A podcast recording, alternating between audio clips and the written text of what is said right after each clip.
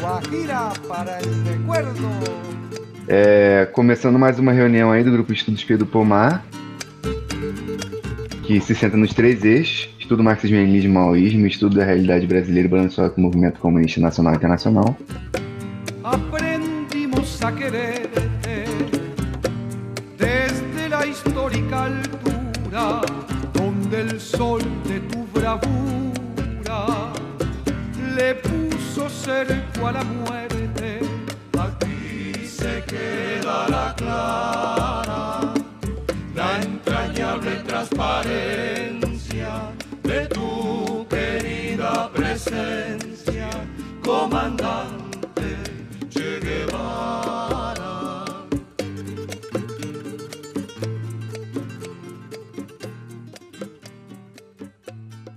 Hoje a gente vai estar estudando o texto do Nelson Werneck, presente na obra Introdução à Revolução Brasileira, que o nome é Formação Econômica Nacional. É um dos capítulos do livro. Esse texto é muito interessante, que ele dá um panorama de, dos cinco momentos que o Nelson Werneck divide a história do Brasil, né?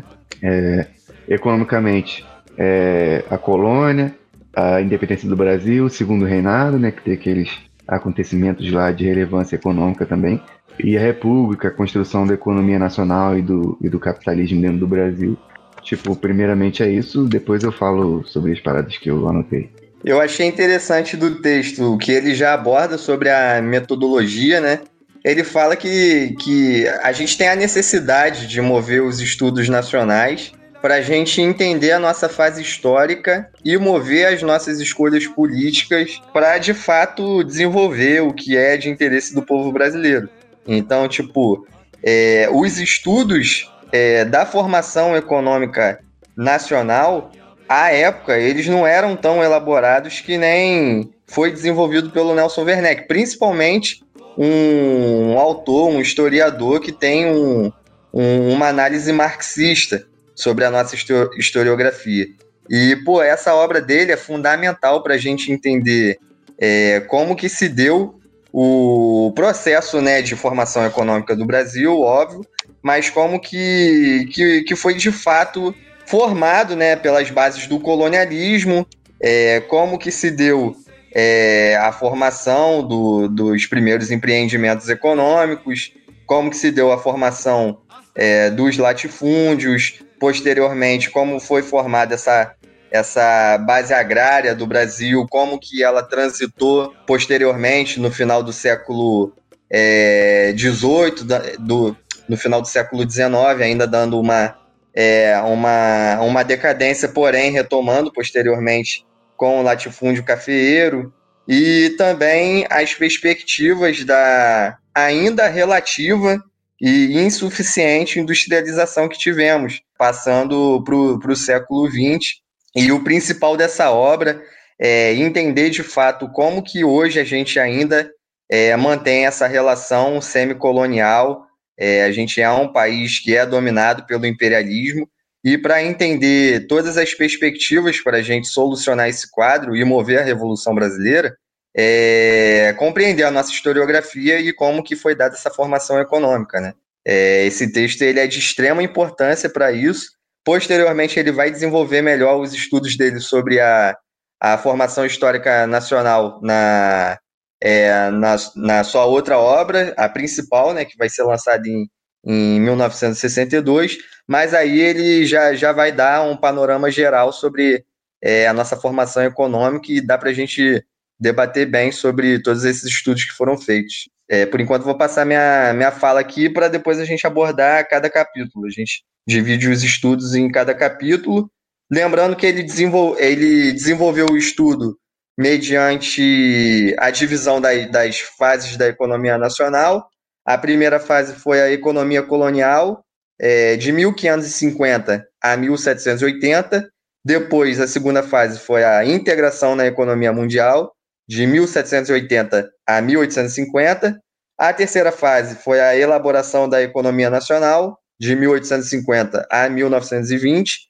E, por último, a estruturação da economia nacional, que é a partir de 1920 até os dias atuais, né? Então, a gente vai fazer o debate dividindo aí pelos capítulos e como que foi é, realizado esse estudo.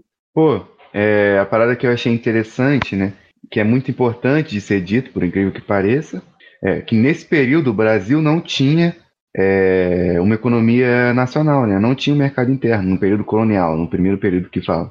É, o mercado interno ele vai se desenvolver lá na frente com, com é, a extração de pedras preciosas no estado de Minas Gerais, principalmente, e, e Goiás.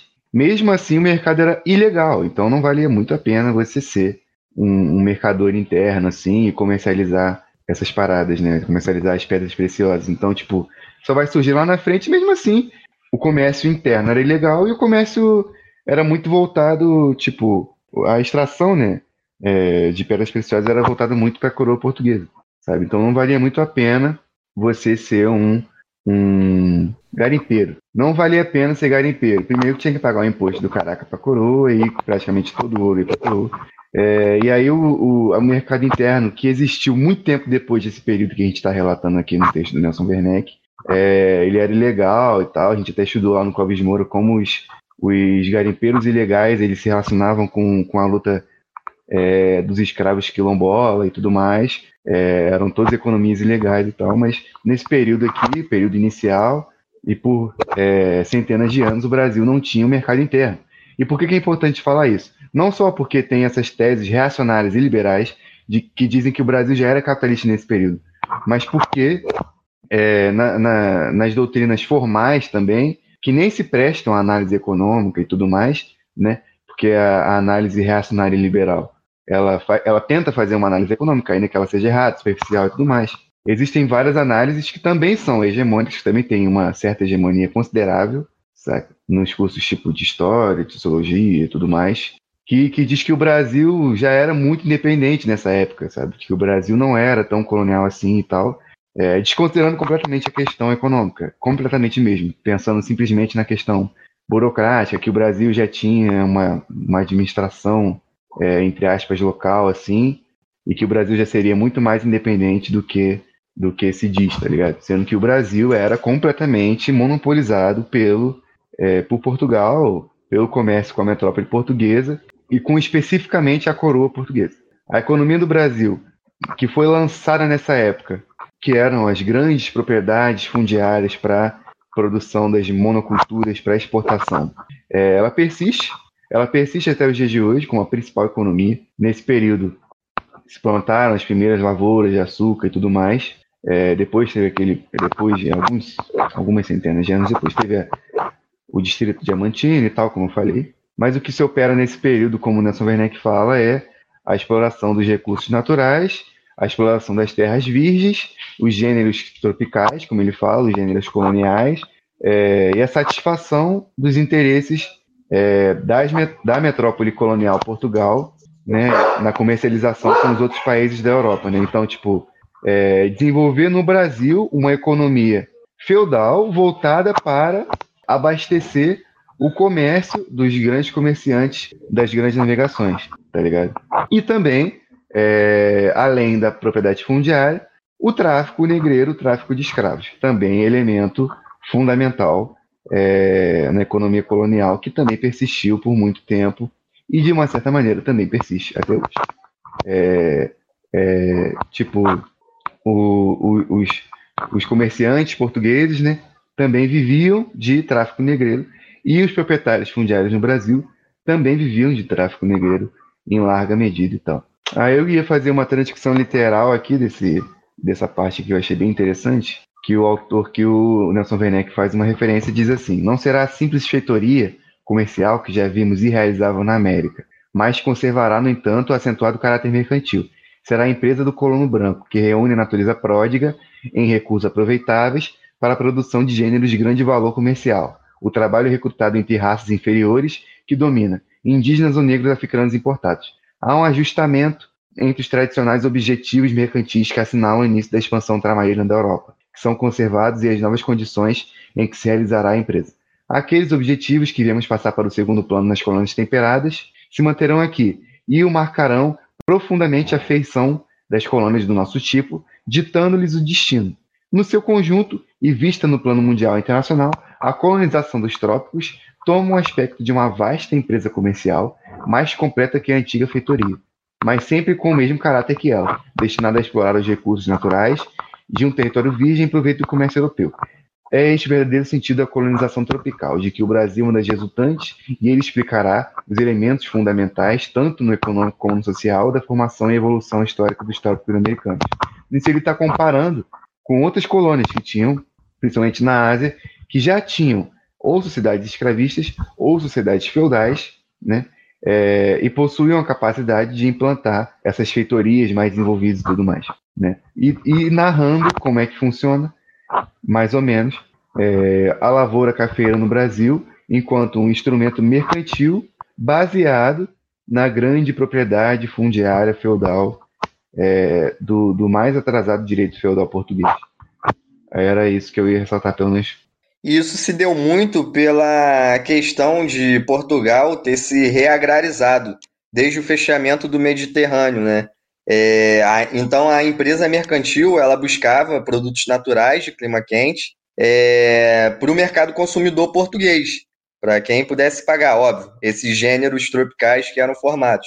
Então a gente vai ver que esse primeiro momento é, do primeiro empreendimento econômico no Brasil é, ele vai ser marcado por essa feitoria colonial, como foi ressaltado pelo Pedro, que é a, é a extração dos recursos é, aproveitáveis, aproveitáveis para produção de gêneros de grande valor, é, e a formação da grande propriedade, do grande latifúndio e a implementação já das relações feudais. Então percebe-se que, longe do que essa historiografia é, tenta analisar o Brasil, Aqui não foi desenvolvido de início, na colonização, a integração do Brasil é, nos elementos mais avançados que tinham na Europa, especialmente Portugal. Pelo contrário, o que foi introduzido aqui foram os elementos mais atrasados do, do regime feudal já decadente em Portugal. A gente tem que compreender que a acumulação primitiva de capitais ela foi movida em Portugal principalmente o capital comercial feito por esse grupo mercantil. É, porém, as relações dominantes em Portugal ainda eram relações feudais. E Portugal, mesmo sendo um país que se lançou à frente dos outros países da Europa na acumulação mercantil, nessa fase do mercantilismo, foi um dos últimos países a desenvolver de fato o capitalismo de forma plena. É, então, é um absurdo é, essas teses que dizem que o Brasil no momento inicial da colonização, que ainda tinham os empreendimentos da feitoria, é, da exploração desses produtos de, de, gênero tropical, o pacto de, de monopólio é, colonial, a transplantação de, de parte da nobreza para cá, para colonizar e, de fato, é, se apoderar de grandes, de vastas extensões de terra, mover as grandes propriedades e explorar massivamente o trabalho escravo indígena e posteriormente se lançar também no tráfico é, do, no, no, tráfico de escravos é, oriundos da, da África, é, percebe-se que tudo isso é montado um, um sistema, uma base produtiva é, completamente arcaica em relação ao que era desenvolvido na, na, em próprio Portugal. Os elementos que existiam lá, tanto de servidão quanto de escravismo, eram diferentes do que foi lançado aqui. Até mesmo esse fato da, das feitorias lançadas no, no, no Oriente ter um caráter diferente, porque o que é principal é, que vai ser desenvolvido nas feitorias daqui é esse caráter de da, da acumulação primitiva de, de, de capitais por parte da metrópole e, enfim, é, nessa situação, né, desse empreendimento colonial que foi é, que, que, ele foi diferente nessa na, é, no desenvolvimento da colonização da, das Américas. É, vou encerrar por enquanto minha fala, depois eu vou comentar sobre a economia colonial. Pô, uma parada que eu, que eu achei interessante nessa parte do texto, assim, é que apesar de ser muito presente né, dentro da, da historiografia comum, essa questão de ah, colônia de povoamento ou colônia de exploração, não sei o que lá. É, e o Nelson Werneck até fala um pouco sobre essas teses e tal, que ele meio que, tipo, critica essa, essa, essa concepção, sabe? Que existe ah, uma colônia boa e uma colônia ruim. Sabe? Que não, tipo, as questões que vão fazer com que com que uma determinada colônia se torne um país capitalista e tudo mais, ou tenha se tornado um país capitalista, que não, não é a bondade do, do colonialista, ou porque ele queria construir um novo país, ele já era visionário e tal, que é isso que as pessoas falam dos Estados Unidos, da Austrália, tá ligado? Que tem ainda o processo colonial hoje, por exemplo. É, e as pessoas falam assim, ah, mas o, o inglês ele era visionário, o holandês ele era visionário, e aí agora tá aí os países que foram colonizados. Sendo que tem vários outros países que foram colonizados pela Inglaterra, que foram colonizados pela França, que foram colonizados pela Holanda, é, que às vezes são até colônias até hoje, sabe? É, a, a, gente, a, gente, tem exemplos aqui no nosso continente é, que fazem até fronteira com o nosso país, é, de colônias holandesas, de colônias francesas e tal. É, tem um território francês no nosso continente, o Brasil tecnicamente faz fronteira com a França. E aí, tipo, Nelson Werneck, ele meio que dá uma criticada nesse, nessa tese, assim, tipo, sabe? Ele vai falando como, dentro do processo mesmo de desenvolvimento do colonialismo e das classes e tudo mais, que, que, o, que o país vai tomando seu destino, sabe? E não é essa questão de, ah, tinha um cara visionário e ele queria povoar e construir um novo país, que isso não existe, tipo, senão os países não teriam sido colônias. E ele deixa marcado também esse caráter que era, tipo, de é, uma tarefa extremamente predatória, né, da exploração. E até mesmo a forma com que era desenvolvida a agricultura era de forma completamente arcaica, é, enfim, é, esgotando completamente os solos, a, o, a terra que até então era virgem, é, e também as pessoas que, que aqui residiam, os povos originários, eles ainda estavam inseridos na, na economia natural, eles ainda não estavam é, desenvolvendo uma, uma economia de excedente, por assim dizer. Então, percebe-se que tudo que foi desenvolvido aqui foi, foi, um, foi uma questão histórica de, de exploração de fato, né? Foi é, sempre marcado por essa exploração e a formação dessa classe dominante que se estende até hoje, né? Do grande latifúndio, a formação da grande propriedade, da grande produção voltada para o mercado externo, da exploração do trabalho escravo, engendrando também a classe dominante, que é o, o grande latifúndio. É... E a outra, outra questão também que, que é importante é como ele deixa marcado né, é, sobre a, é, sobre esse caráter da, da colonização, é, em como que ele vai deixar o Brasil numa situação de miserabilidade das massas que vão se formando. Então, ele deixa até aquela citação, né, de que o Brasil vai se, é, se evidenciar um povo de irremediável pobreza, para a gente ver que no início já é, no início da colonização e por muito tempo ainda não se desenvolveu um, um mercado interno, não se desenvolveu é, uma classe de consumidores, é, grande parte do, do se não toda, todos os trabalhadores eram traba trabalhadores que foram escravizados, é, e a gente vê também como que foi marcante essa questão é, da racialização dos povos e a exploração, né? como que isso é de fato estrutural, entendendo a estrutura como essa base produtiva do nosso país, que nem sempre foi. Ele vai citar que o Brasil não passa daquela morada da pobreza que se refere, refere Vilhena, salvo o caso de uns poucos e raros exemplos de senhores de terra e de escravos, cuja existência, ao contrário do que informaram alguns historiadores e cronistas, calcados especialmente numa página de Cardim, esteve longe de aparentar-se com o luxo. A propriedade é fortemente concentrada. A riqueza permanece na, nas mãos de poucos. A divisão entre as classes é, é, é profunda. A cor diferente dos elementos de trabalho, como que os rotulando, acentua essa divisão e vai contribuir para que, através dos tempos, problemas de classe entre nós fiquem confundidos com problemas de raça algo que também permanece, né, até os dias de hoje.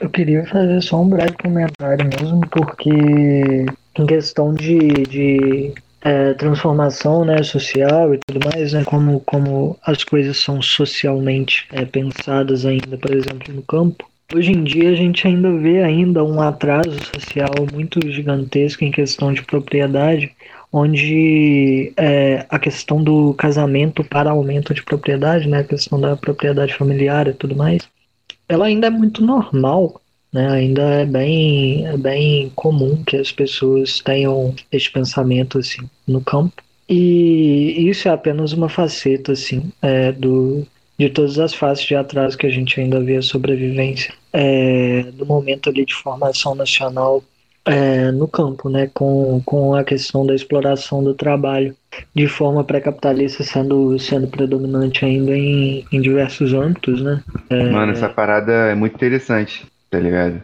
É, Sim.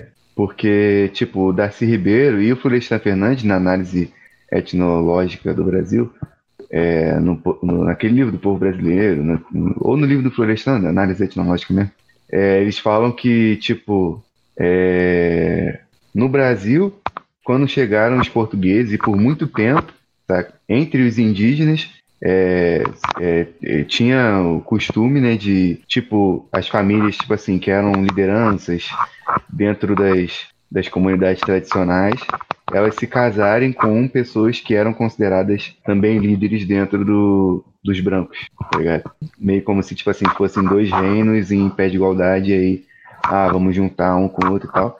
E isso aconteceu não só com os portugueses, mas com outros, outras comunidades tradicionais, com outros países é, que estavam tentando fazer essa acumulação primitiva de capital. Um exemplo é a Holanda, é a França e tal. Tipo, quando estava tendo a luta pela Amazônia, é, várias comunidades tradicionais se uniram à Holanda dessa maneira mesmo, e várias comunidades tradicionais se uniram à França dessa maneira, especificamente, tá ligado? E isso definiu, em grande medida, é, a nossa vida no sentido etnográfico, tá ligado? É algo, é algo que o Cizon coloca até naquele texto Sociedade e Revolução sobre a questão do dividir para conquistar também entra bem nesse, nesse quesito aí, né? Porque eles faziam alianças com partes do, parte dos, dos povos originários para destruir outras partes e assim dividir ali é, os povos, é, mais que já estavam divididos em alguns casos, né? Em outros apenas acentuando uma divisão já existente é, para melhor conquistar ali a, a colônia e tudo mais. E é incrível como isso sobrevive ainda hoje, tipo assim, juntando isso às outras, às outras questões, né, de é, questões arcaicas mesmo, que ainda têm a sua sobrevivência, principalmente no campo, mas não apenas, né, a gente percebe como algumas teorias, como Natan estava falando, é, creio que foi ele que comentou sobre isso, é, como algumas teorias é, que são desenvolvidas mediante a afirmação de é, qualquer coisa que de um capitalismo que hoje em dia esteja né, plenamente desenvolvido, certas coisas assim, ou como uma teoria como a teoria trotskista né, de desenvolvimento desigual e combinado, que tem aquela tese bem bem sem sentido para a realidade, né? Bem, é, não dá para você comprovar isso na materialidade por é, malabarismos e malabarismos que você faça de que convivem, né? Formas muito avançadas com formas é, menos avançadas, é, tipo arcaicas, né? É, a gente percebe que na verdade isso aí é simplesmente uma dinâmica de uma sociedade, de um modo de produção que não é como, como o Rui Mauro Marini coloca, e eu estava até falando sobre isso no APB ontem, discutindo a carta de 12, 12 pontos do Manuel Lisboa, que não é como o Rui Mauro Marini coloca, é deformada pelo capitalismo, porque na verdade nunca se formou plenamente capitalista. Não é. Se você considera a formação nacional enquanto tal e portanto a formação do modo de produção nacional, você não vê esta afirmação de um capitalismo plenamente desenvolvido. Portanto, você não vê, não há como você verificar na materialidade a questão de uma parte ser muito avançada, que não é, né? não, não são os, ele os elementos mais avançados, que seria ali a tese trotskista né? levada às suas últimas consequências, e uma parte não avançada. Na verdade, isso aí é só uma dinâmica completa, né? Uma dinâmica total de uma, de uma, de uma nação que não tem capitalismo plenamente desenvolvido e que é simplesmente é, levada a adotar um ou outro método para glória do imperialismo. É basicamente isso que ocorre. Primeiro era para a glória da matriz colonial, né? E muito mais também para o próprio desenvolvimento do capitalismo na Inglaterra, né? É, na Holanda, na França e em tantos outros locais né, que promoveram aí a colonização, e agora para a glória do imperialismo, né, para o desenvolvimento da, da matriz colonial em seu capitalismo e para o desenvolvimento do imperialismo enquanto imperialismo, que é o estágio superior do capitalismo, afinal, e o seu estágio mais decadente, né, e portanto tem que promover é, esta sanha neocolonial e sempre estará promovendo enquanto as nações não desenvolverem-se independentemente, autonomamente. Né? Mas era só isso mesmo. Inclusive, a nossa introdução na economia mundial, é, o que ele vai marcar no próximo capítulo, né? É, ela só vai ser dada no, no século XVIII. Ou seja, é, desde então a gente estava imerso nesse quadro né, de, de enfim, da, da extrema exploração da metrópole colônia e essa nossa exploração ela vai adotar novas formas a partir dos novos acontecimentos, é, principalmente na Europa nesse, nesse século XVIII, é, principalmente pelo advento da transição do, do desenvolvimento no desenvolvimento econômico, né? É, e na Europa o capitalismo ele de fato surge, o, capital comercial, o capital usurário, eles é, de fato eles tomam um salto qualitativo é, e as revoluções burguesas que, que, que foram dadas nesse, nesse período possibilitaram todo esse salto qualitativo é, para a transição de fato para o capitalismo em algumas regiões, é, destacando no, no, papel político da França e também na, na, base produtiva, principalmente na Inglaterra.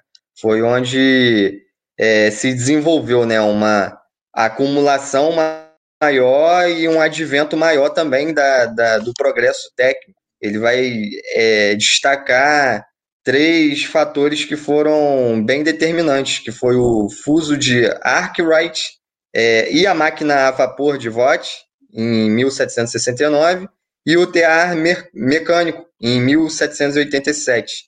Então, o, o Brasil, ele ainda com essa, essa base agrária é, latifundista, ela, ela não satisfazia é, plenamente esse, é, esse enquadramento demográfico que a gente teve também, é, enfim, é, o, essa, essa característica que, que já teve na, nas transições nesse período histórico e a composição da, do, nosso, da, do nosso povo, é, com, com essas dinâmicas produtivas, ou seja, é, teve um aumento demográfico é, absurdo, ao mesmo tempo que essa base produtiva ela era extremamente arcaica, era a mesma base produtiva voltada para é, exportação de produtos primários, pouco preocupados com o abastecimento do mercado interno, é, e essa massa de, é, de, de, de, trabalhadores é, escravizados,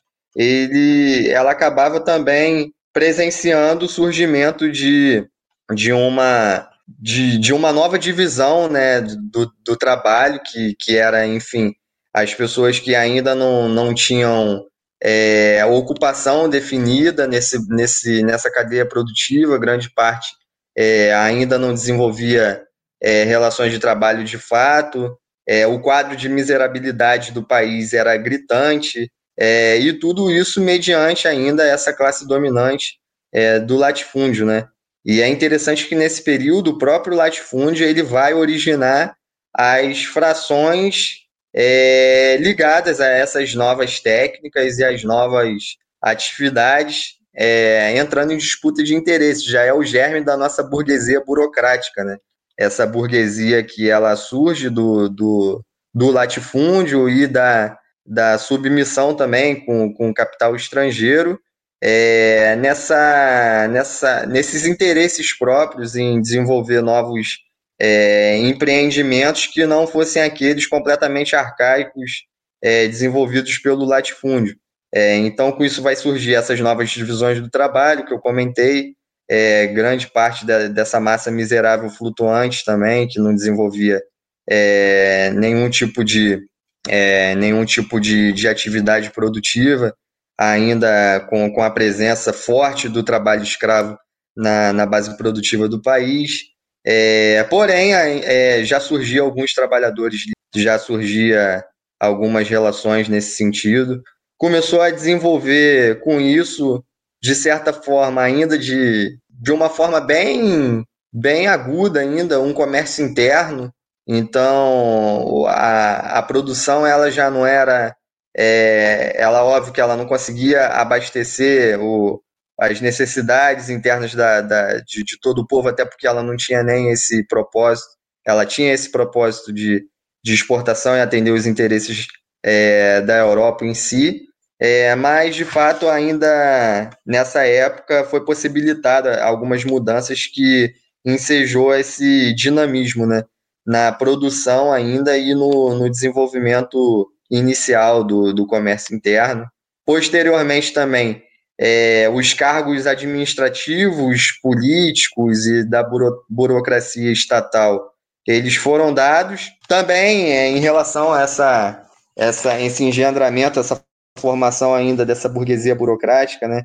Então, vê que a gestão desse Estado, é, que ainda tinha muita base ainda nesse, nesse latifúndio, ela também ia tomando essa forma desse aspecto é, da burguesia que era formada no Brasil, né? E também nesse período foi, foi o período marcante do, dos principais levantes, das principais crises, das principais é, dos principais conflitos e da principal situação de instabilidade que o Brasil viveu, que a gente tinha comentado. É, a gente tinha falado sobre a concentração política, econômica e de poder em si ser gritante nesse tanto na fase da, da, da, colonização quanto na fase da independência meramente formal, né? E com isso essa situação de miserabilidade das massas, essa situação que já era arcaica e, e absurda desde o início da implantação é, da colonização, que era o, a exploração do trabalho escravo, é, já estava dando conforme é, esses esses acontecimentos é, na, na dinâmica da, da economia mundial já já estava relegando o Brasil um, um, um atraso absurdo para o que a época tinha para desenvolver. Então, toda essa situação, até mesmo a situação de algumas elites políticas também, sejava grande, um grande quadro de instabilidade, mas a gente vai destacar os levantes populares, né? Os levantes que vieram do povo, os levantes de escravos, principalmente, os motins de artesãos, a Conjuração Baiana de 1798, as insurreições locais como a, a Sabinada, é, Tiradentes, bem marcado também por, esse, por essa questão é, do, do, combate à, à centralização, a esse acúmulo gritante que existia. E, e tudo marcado por, por essa crise que comentei, né, sobre essa crise dessa base produtiva agrária e dessa exploração do trabalho escravo, essa dominação é, presente do grande latifúndio, é, que relegava o país à época e ainda continua relegando hoje a presença do latifúndio a um país é, atrasado, né? Então, é, todo esse quadro já denotava que tudo isso ia se incompatibilizando com uma uma nova etapa do desenvolvimento econômico que deveria ter surgido né, no, no Brasil, mas não, não foi desenvolvido de forma plena, que, que nem a gente comentou. Então, essas questões é, democráticas, por assim dizer, as relações de trabalho assalariado não eram a regra na época, é, tampouco eram desenvolvidos de uma forma é, relativamente extensa, não existia ainda. É, a questão nacional ainda era completamente é, explorada pelo estrangeiro, tinha essa dinâmica entre a, essa mudança do, do domínio colonial para o domínio do, das potências que iam se formando, as potências é, capitalistas que iam se formando, ainda estavam na fase de, de, de concorrência do capitalismo, mas a, a Inglaterra, que, que uma hora estava imersa nesse, nesse quadro de exploração colonial, de exploração do, do tráfico de escravos. Agora já, já, já se utilizava dessa acumulação que teve para desenvolver esse, esse progresso técnico e a sua revolução é, industrial. é, enquanto o Brasil ele ainda permanecia né, com esse quadro gritante de atraso que era, é, como mencionado pelo Nelson Werneck, compatível com essa nova etapa do desenvolvimento econômico.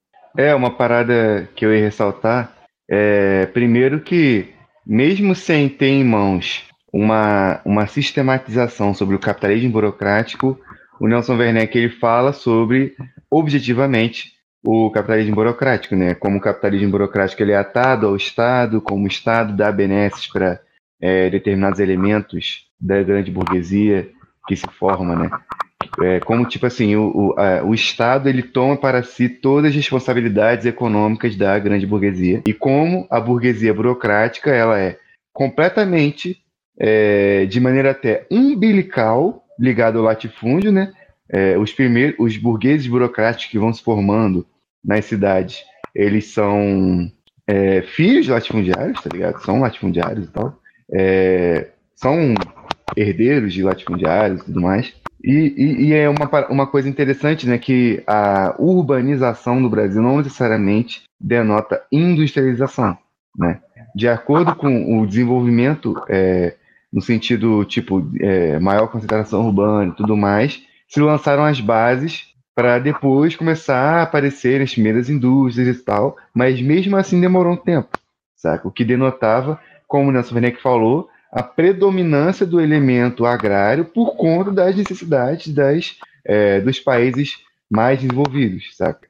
É, mas a questão que eu achei interessante é como ele fala que é, dos funcionários do Estado, né, os latifundiários como funcionários do Estado e tudo mais, exatamente uma burguesia burocrática se formando e tal, né, e o Estado como um elemento, é, como parte da riqueza da, das classes proprietárias, né, não o Estado, tipo assim, simplesmente servindo para proteger a propriedade e tal, ou para dar um pontapé inicial e tal, saca? Mas o Estado servindo para é, assumir todas as responsabilidades da, das classes proprietárias, como acontece hoje. Né? O Estado assume todas as responsabilidades, todos os prejuízos, todos os juros, tudo, né? e as classes proprietárias só lucram e remetem o lucro para o exterior, e é isso. Então, essa parada achei muito interessante, que apesar de não, não ter sobre essa sistematização de capitalismo burocrático, ele fala sobre isso. É, e outra questão que eu achei interessante, que eu estava estudando, que comentei, que é a questão da, é, da, centralização no período do segundo reinado, depois da regência e tal. Saca? Durante é, o colonialismo português, já existia uma grande centralização, até mais do que em outros países, que eram colônias é, é americanas, né?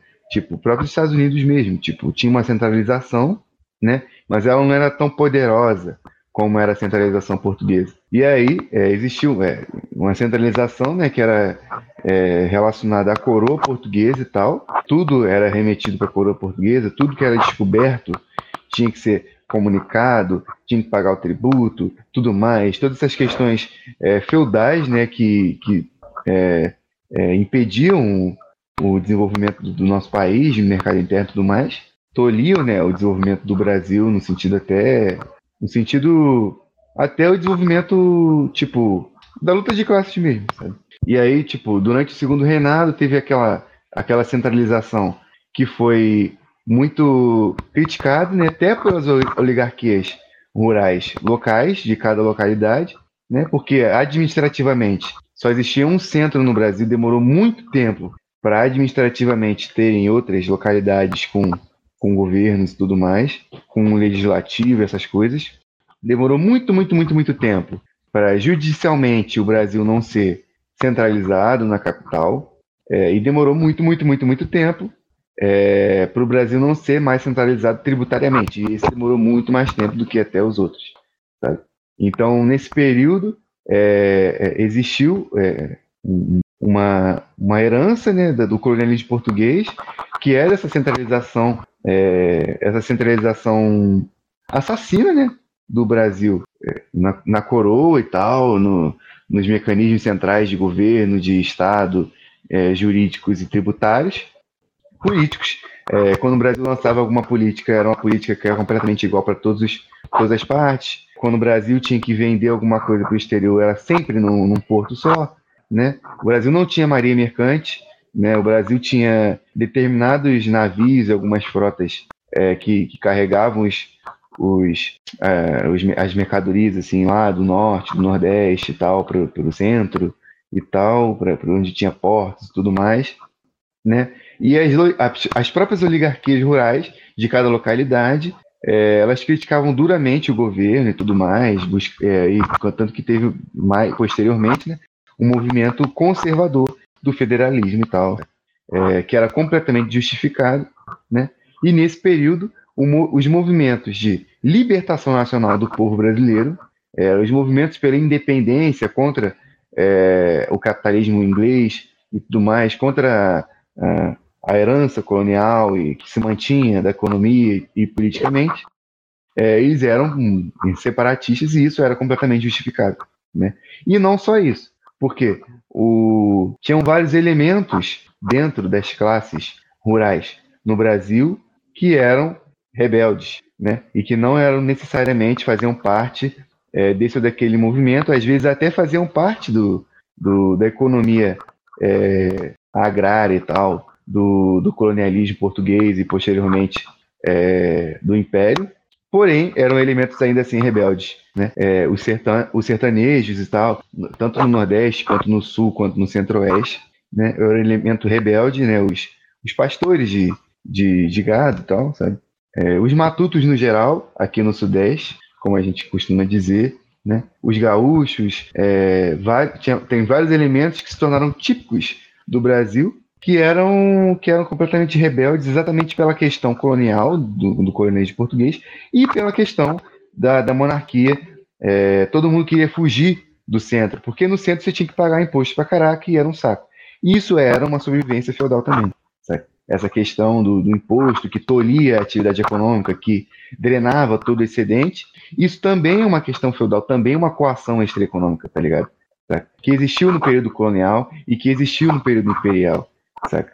Então, tinha toda essa questão e todos esses elementos que eram completamente rebeldes, até elementos que eram da igreja, que organizavam levantes camponeses e tudo mais, é, e até elementos que eram reacionários, mas eram rebeldes também em relação à centralidade.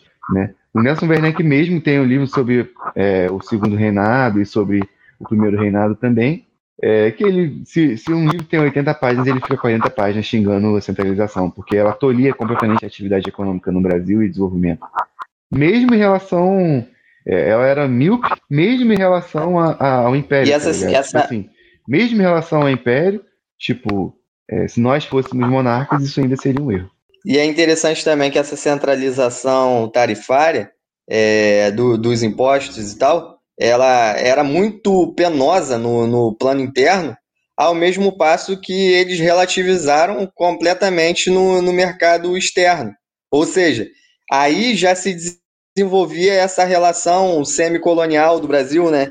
É, que a gente evidencia hoje, em ser um país que exporta absurdamente a partir dessa base agrária, produtos primários, enquanto já começava essa, esse início de importação de, de produtos manufaturados da, é, dessa, desses países que já estavam desenvolvendo a grande indústria, já estavam desenvolvendo a técnica e já estavam se lançando no, no mercado é, internacional como países capitalistas. Então, isso só é, atenuou né, essas contradições internas, é, ao passo que, que impossibilitou o desenvolvimento. É interessante o último comentário que o Nelson Werneck vai fazer sobre esse capítulo, que ele vai marcar que a importância do estudo desta fase está na caracterização dos laços que associam a estrutura interna com a externa, na fisionomia nova que apresenta uma, nova, uma estrutura antiga, Percebe-se uma, uma fisionomia nova que apresenta uma estrutura antiga. É a mesma estrutura que estamos falando, a mesma estrutura dessa base agrária, desse latifúndio, é, desse monopólio feudal da terra, dessas relações de coação extraeconômica, de, desse domínio político, essa forma com que essa, essa burguesia burocrática é engedrada, é, se utilizando do Estado de fato como sua propriedade e do aparato estatal como, é, como enfim, é uma ferramenta para os seus interesses é, individuais, né, de classe, e ele segue, né, na observação daquilo que ao mesmo tempo começa a se gerar para tomar impulso em fase posterior particularmente todos os elementos que concorrerão, cedo ou tarde, fraca ou fortemente, na elaboração de uma economia nacional, de que nessa segunda fase ainda nos encontramos muito distantes. É, então ele encerra essa análise dessa, dessa fase da, da, da nossa formação econômica com, com esses dizeres, né, para a gente compreender bem como que foi a inserção do Brasil no mercado internacional e reforçando, né, que é, conforme essa historiografia equivocadamente vai lançar, que o Brasil, longe de, de ser introduzido é, no mercado internacional e com as suas relações é, apenas desiguais, é, sendo, enfim, um, um, um país é, que se lança nesse mercado apenas de forma atrasada, né? É, na verdade, não. Isso é uma condição básica para nosso para a nossa situação de, de, de, colonização mesmo, porque todas as nossas bases se mantêm é, e impedem o nosso desenvolvimento de fato, até mesmo no, no, no, lançamento desse comércio. Eu acho que a gente pode avançar já para o pro, pro tópico da, da quarta fase, né? Da quarta fase, não, da, da, da terceira fase, no caso, que é da elaboração da, da economia nacional que ela vai ser marcada por, pelos, por, pelo, pelos pontos centrais né, que vão, vão ser feitos nessa, nessa dinâmica externa e interna no Brasil. Principalmente a, essas mudanças tarifárias, a gente vai ver que, que vai reforçar um caráter é, protecionista, e durante esse período é, aparecem as novas técnicas na, na, nessa, nessa base agrária ainda no Brasil. É, enfim, a, a, gente desenvolvia essa, esse cultivo, né, essa monocultura da cana-de-açúcar por, por séculos e séculos. Esse foi, essa foi a condição inicial da colonização no Brasil, a utilização do, do, do trabalho escravo, a exploração da grande, é, da, da, da, grande propriedade fundiária é, com, com esses é, com essa característica né, de lançar no, no mercado consumidor português o açúcar a partir dessa, dessa extração da, da cana. Então a gente vai ver que agora vai ter um desenvolvimento ainda bem relativo nessa, nessa base agrária, mas vai se lançar é, o, o prenúncio do, das, das relações capitalistas que a gente vai, vai desenvolver é, ressaltando sempre que foi um desenvolvimento bem relativo, né?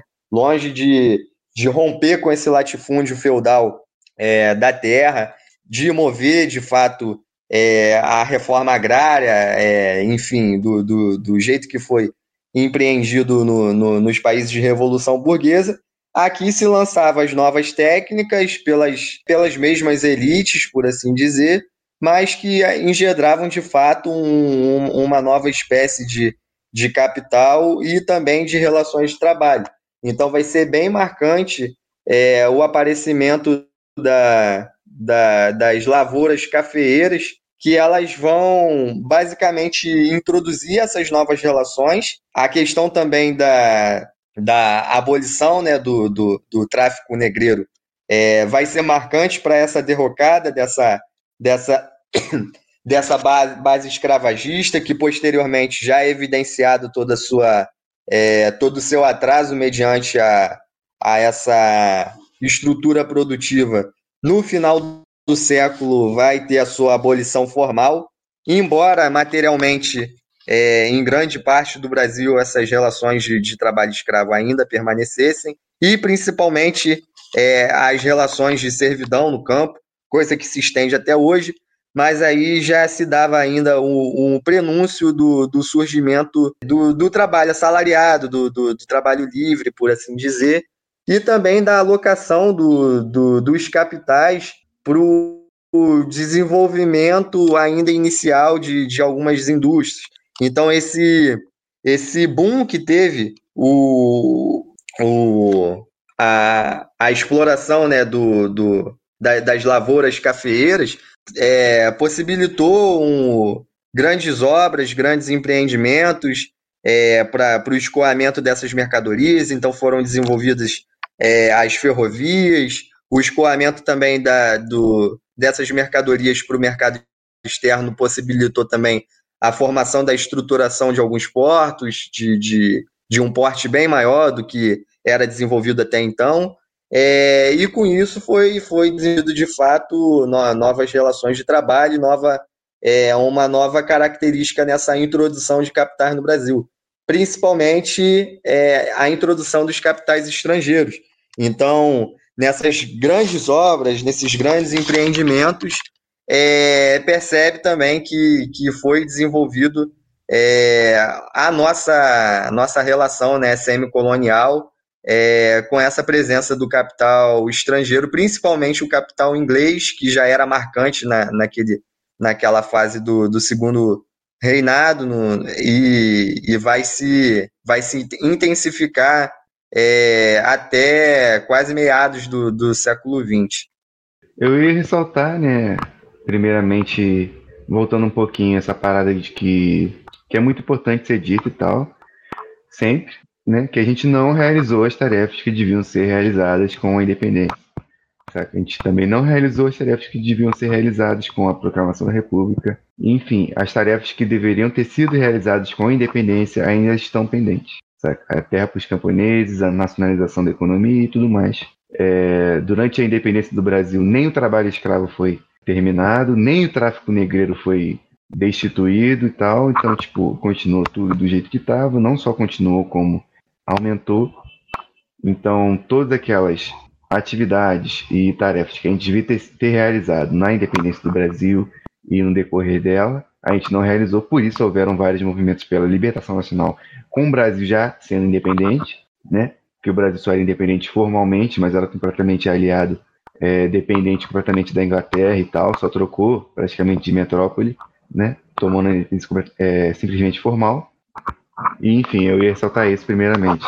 E falar que, assim, a gente estudou né, essa parte da, da, da, lavoura cafeeira, o desenvolvimento da lavoura cafeeira e como é, a escravidão, né, não, ela não respondia mais é, ao, ao, tipo assim, às necessidades do, do, do capitalismo inglês, né, é, exatamente porque, tipo, a existência de máquinas, a existência de, de, de novas formas de se produzir o café era necessário que o trabalho fosse livre, né? Por isso que a lavoura cafeira ela se expandiu de uma maneira muito mais é, moderna na, em São Paulo, é, é, é desenvolvendo até mesmo é, o capitalismo, e em um determinado momento acabou que reagralizou, né, é, refeudalizou, vamos dizer assim, tipo, grande parte desse desenvolvimento capitalista, colocando todas as máquinas, tudo que se, tudo que se tinha desenvolvido é, abaixo da terra e dos, e dos, grandes proprietários, né? ao contrário de desenvolver de fato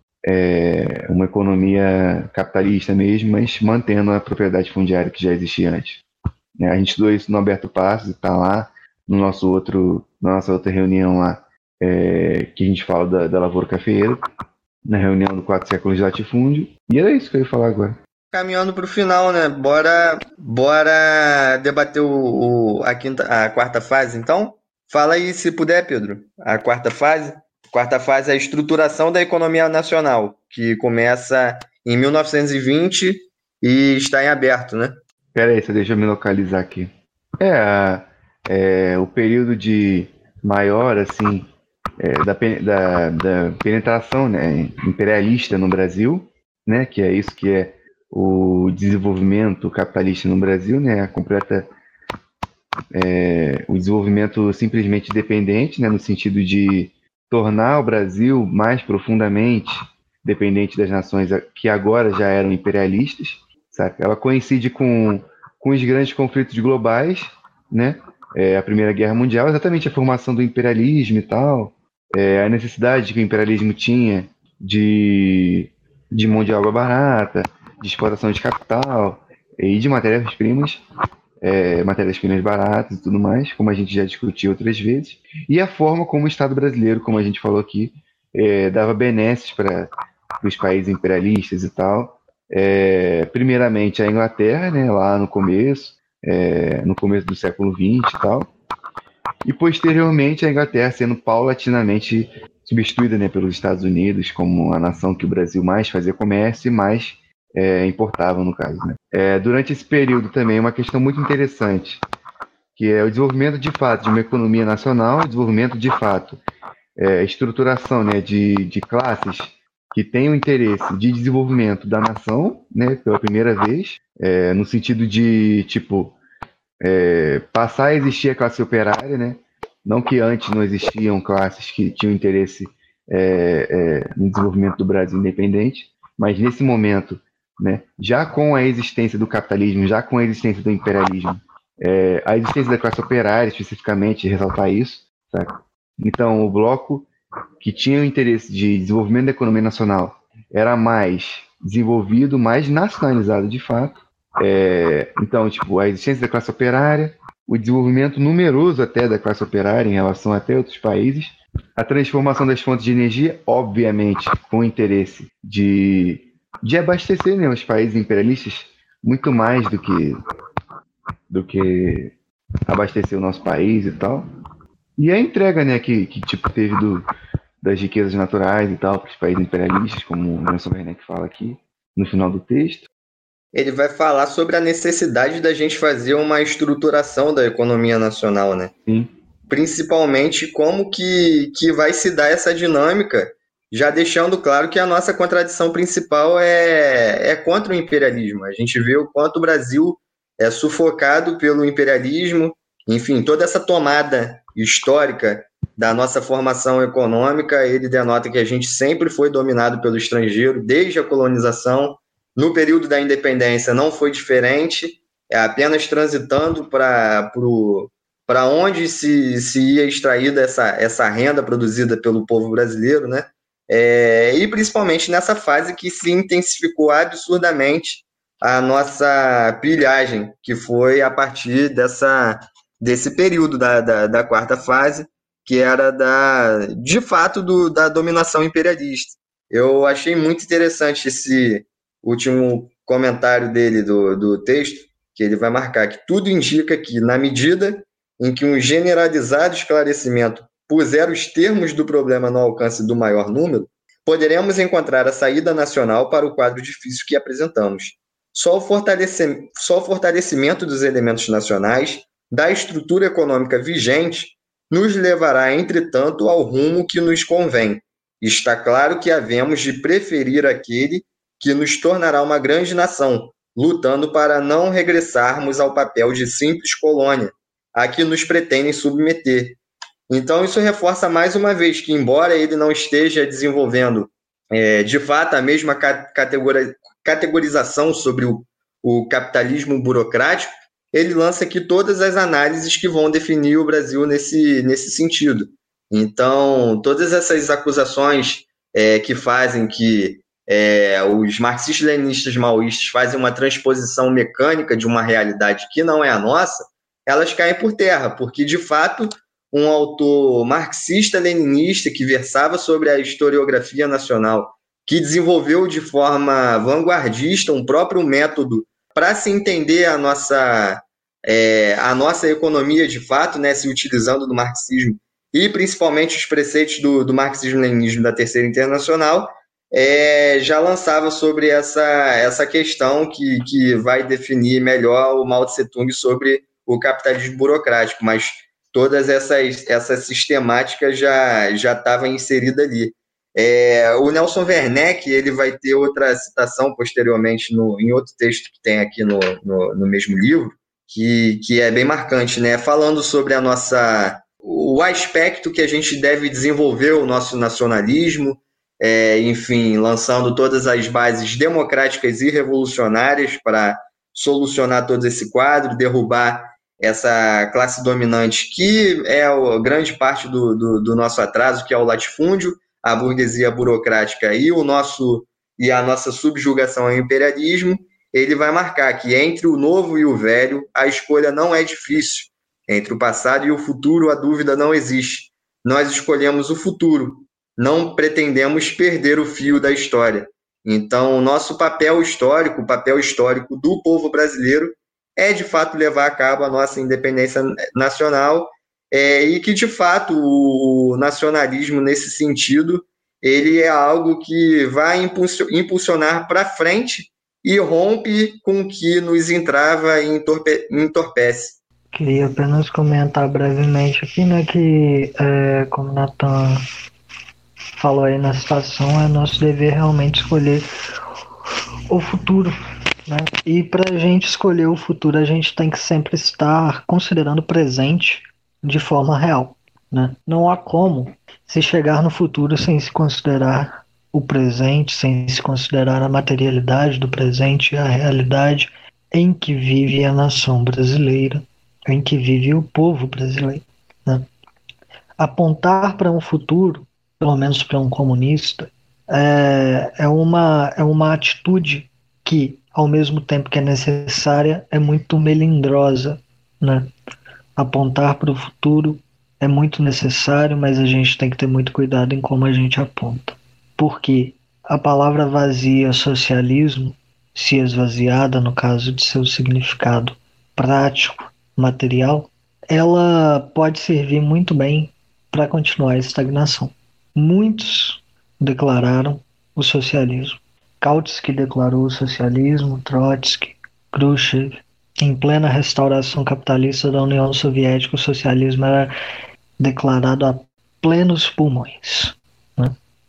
Brezhnev declarou o socialismo enquanto desenvolvia teses de é, soberania limitada. Né?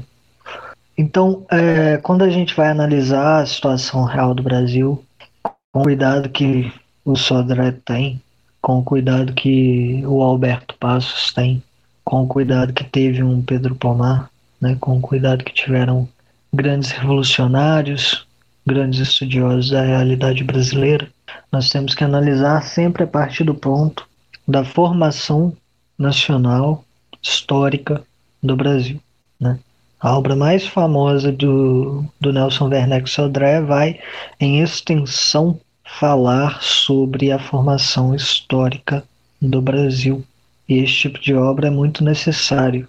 E este tipo de obra é muito necessário exatamente se ele versa sobre a construção realmente histórica do Brasil.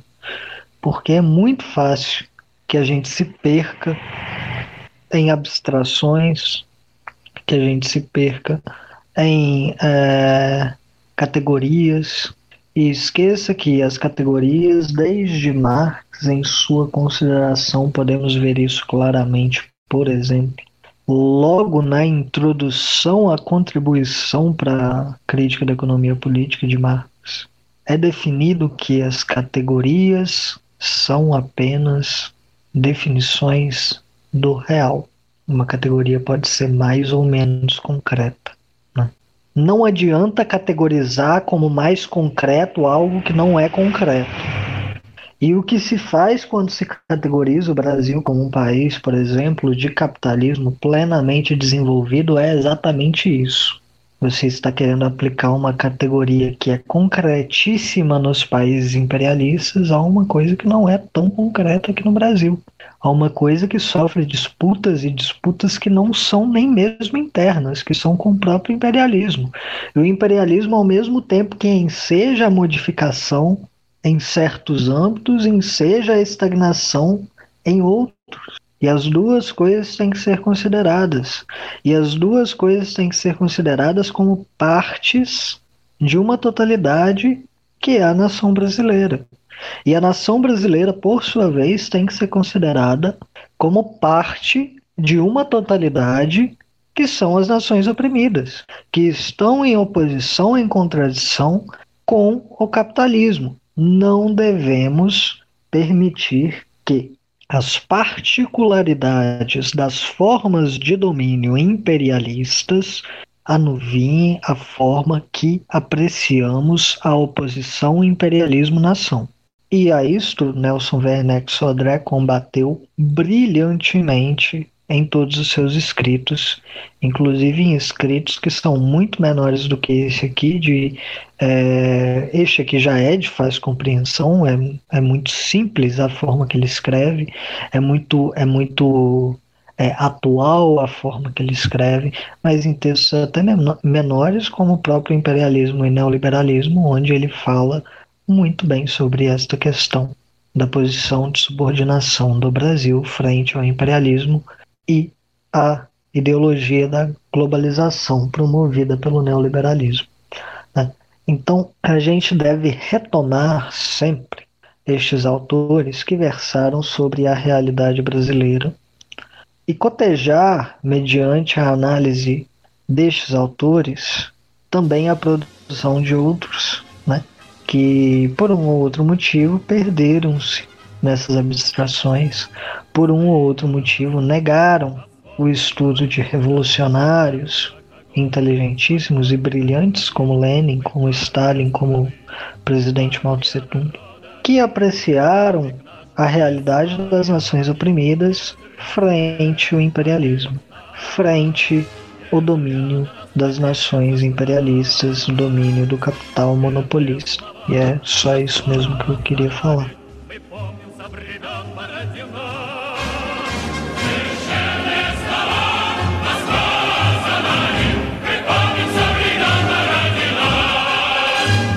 Вручили нам отцы. Всесильное оружие, мы родине своей присягу принесли, и в жизни нам дана единственная служба от смерти заслонить грядущие земли. Не зря сумеем,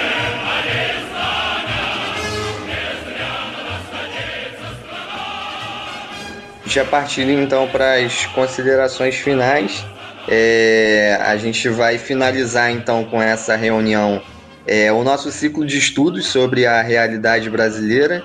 É, foi um cronograma muito frutífero, deu para a gente abordar é, sobre tudo que, que versa sobre a nossa formação histórica, sobre a nossa formação econômica, sobre a dinâmica das nossas classes sociais, sobre é, como que se dá o quadro nacional, é, compreender de fato né, como que dá esse nexo entre as nossas a, a, as origens do, do, do colonialismo é, para o presente da exploração e dessa é, pilhagem que a gente sofre pelo é, imperialismo e também se intensificando nesse é, nessa a, agressiva tomada das políticas neoliberais é, os processos de privatização, de, é, enfim, de extração dos nossos recursos, de rela é, relativização da nossa